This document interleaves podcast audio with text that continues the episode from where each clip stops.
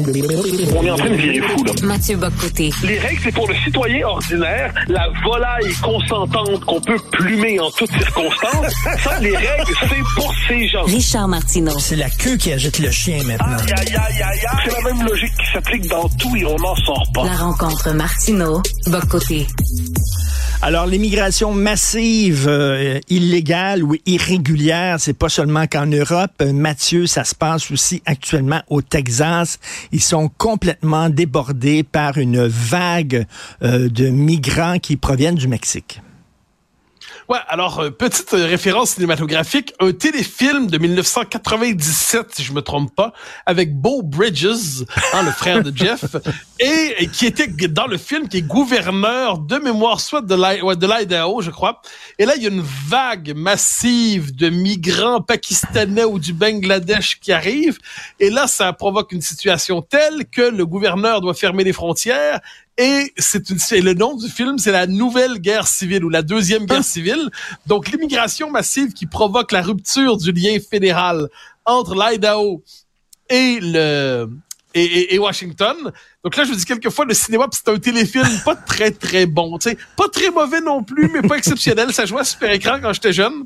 J'ai pensé à ça hier, j'ai regardé, je me suis dit, bordel, euh, Bo Bridges et les gens du film avaient compris, avaient deviné quelque chose. Alors, qu'est-ce qui se passe effectivement en, euh, au Texas? Des centaines de milliers de migrants clandestins qui traversent la frontière. Et là, ça déstabilise complètement les États du sud des États-Unis. Et là, ça nous surprend, nous, parce que dans notre état d'esprit, les États-Unis, c'est la nation absolument assurée de son identité, où il n'y a pas de danger. Comment ces gens-là pourraient-ils s'inquiéter de l'immigration? D'ailleurs, euh, tout le monde veut devenir américain. Mais si on regarde ça avec plus de détails, ça fait au moins 20 ans, sinon davantage, que la question se pose aux États-Unis.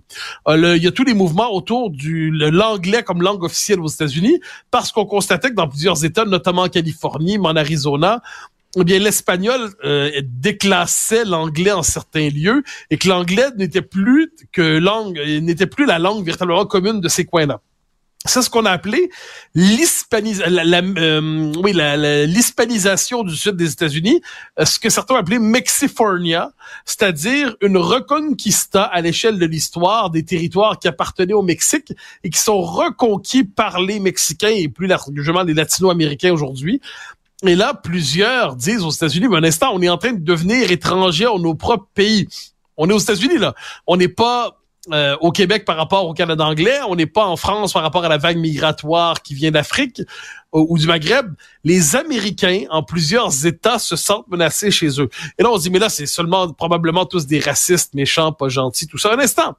Là, le choc est tel entre le gouverneur Abbott du Texas et Washington, qu'il y a 25 États républicains qui se sont solidarisés du gouverneur. Donc là, qu'est-ce que ça veut dire? C'était une logique de sécession objective qui n'ira pas jusqu'à la séparation du pays, mais qui confirme ce qu'on est plusieurs à dire depuis un temps, c'est-à-dire que les États-Unis connaissent un mouvement de reconfédéralisation. Le mot est historiquement chargé aux États-Unis, mais qu'est-ce que j'entends par là? Avec, bon, euh, suite à la guerre civile et surtout après le New Deal et la Great Society de Johnson, donc le New Deal de Roosevelt, la Great Society de Johnson, qu'est-ce qu'on a vu? Washington a pris des pouvoirs toujours plus grands et les États sont passés d'unité politique de base à unité administrative. Les États avaient de moins en moins de densité politique. Et là, qu'est-ce qu'on voit? Les États-Unis sont tellement fragmentés, ils ont tellement de moins en moins de choses en commun entre la Floride et puis la Californie, entre le Texas puis le Maine, puis entre l'Oregon puis l'Idaho, que les États regagnent une autonomie, une caisse, sont dans une logique de reconquête d'une quasi-souveraineté. Pourquoi? Parce que ces gens-là n'ont plus vraiment grand-chose en commun. C'est fascinant ce qui se passe hmm. aux États-Unis. Et la présidentielle ajoute une dimension à ça. Euh, si Trump l'emporte, tu peux être certain que les démocrates n'accepteront pas sa victoire. Si Biden l'emporte, tu peux être certain que les Trumpiens n'accepteront pas sa victoire. Donc là, tu as une fracture à la grandeur du pays. Tu as une fracture en plusieurs États. Tu as une fracture entre hmm. les tribunaux fédéraux et puis les, euh, les, les, les États au sud de la frontière, l'empire de notre temps est un empire déstabilisé, fragilisé, décomposé. Sa puissance est encore réelle parce qu'une capacité de nuisance à l'échelle du monde, mais à l'intérieur, c'est un État fragmenté, un État décomposé. Euh, oui, c'est très intéressant ce que tu dis, Mathieu. L'équilibre entre le gouvernement central, le gouvernement fédéral et euh, les, les États, c'est un équilibre qui est dur à trouver. C'est pas évident. Et euh, les, les, les pères fondateurs dans la Constitution là, avait toutes sortes de mesures là, pour euh, protéger euh, une certaine indépendance des États. Mais pourquoi soudainement euh, l'État central fédéral a pris autant d'importance? Il y a un contexte historique à ça, tu le sais. C'est parce oui. que c'est parce qu'entre autres, ben, je veux dire, il y a des États du sud des États-Unis qui étaient plus ah, réfractaires que d'autres à accorder des droits euh, aux Noirs, aux Afro-Américains. Et là, les fédérales ont dit regardez, non, je m'excuse là, mais tu sais, c'est bien beau votre indépendance, votre autonomie et tout ça. Nous autres, on juge que c'est vraiment euh, une valeur suprême, supérieure, et on va vous obliger à accepter des Noirs dans vos écoles, et non, on s'en fout de ce que vous pensez. C'est important aussi là, que le gouvernement fédéral ait ce pouvoir-là. Ah, mais ce que tu dis est absolument fondamental à l'échelle de l'histoire.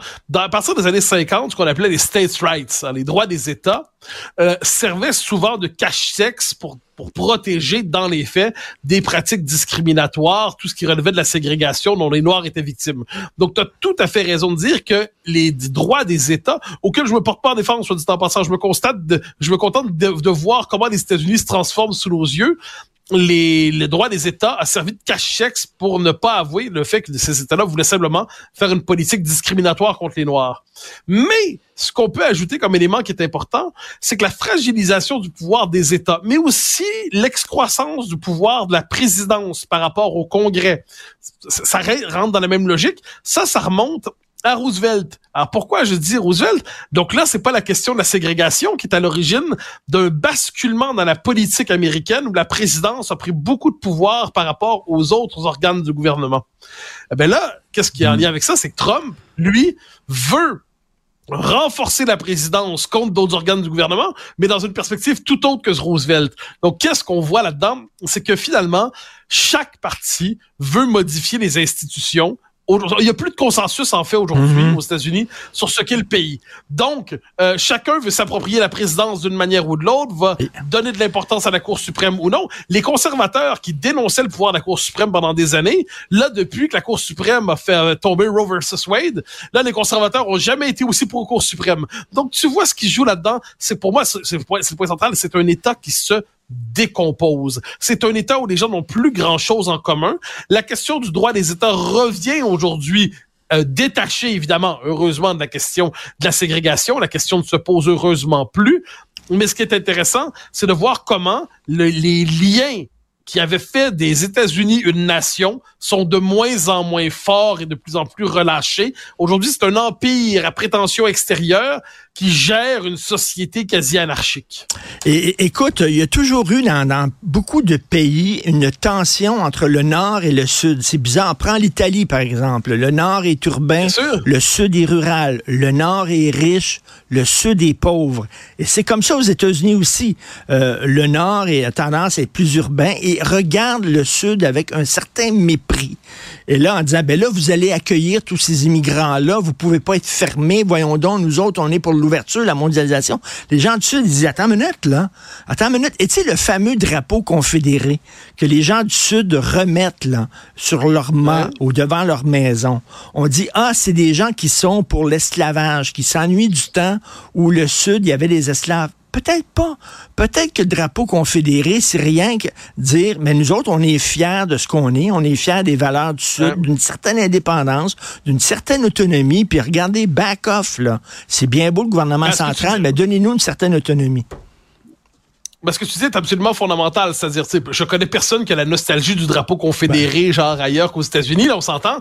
Mais ce qu'on a vu, moi, il y a un film, alors, ton, c'est journée cinéma. Euh, je sais pas si tu te souviens du film Sweet Home Alabama ben avec oui. Reese Witherspoon. Bon, Là-dedans, de mémoire, le, elle vient de l'Alabama et son père, qui est joué par je ne sais plus qui, une espèce d'acteur américain à tronche virile, Qu'est-ce qu'il fait dans la vie? Il aime reconstituer les batailles de la guerre de sécession, la guerre civile, entre les gens du Nord et les gens du Sud, les Yankees et les Confédérés.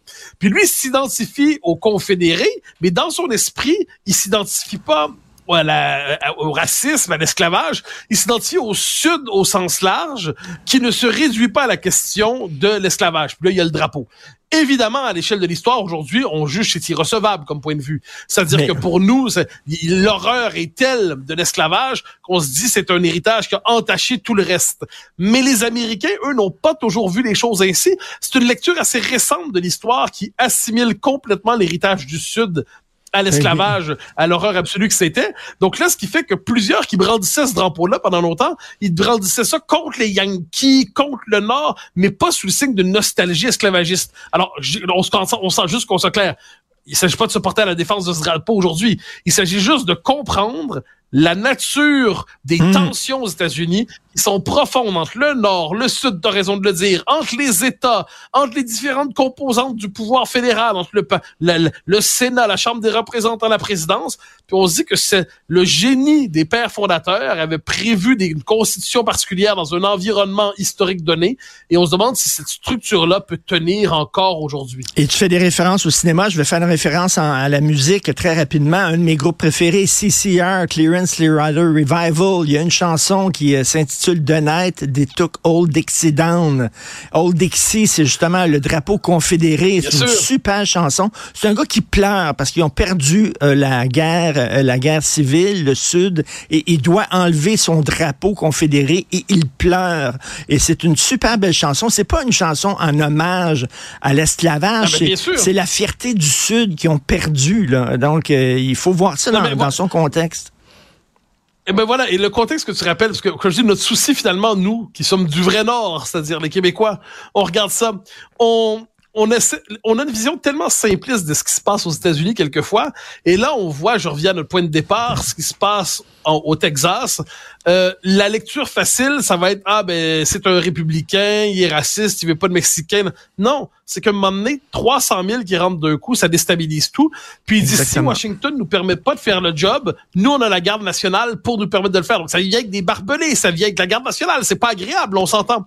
Mais qu'est-ce qu'on voit? C'est que c'est quand un pays n'a ben, plus ses liens fondamentaux. Ce sont, eh ben, les, ce sont les États désunis et non les États unis, malheureusement. Merci eh, eh. Mathieu. À demain. Bonne journée.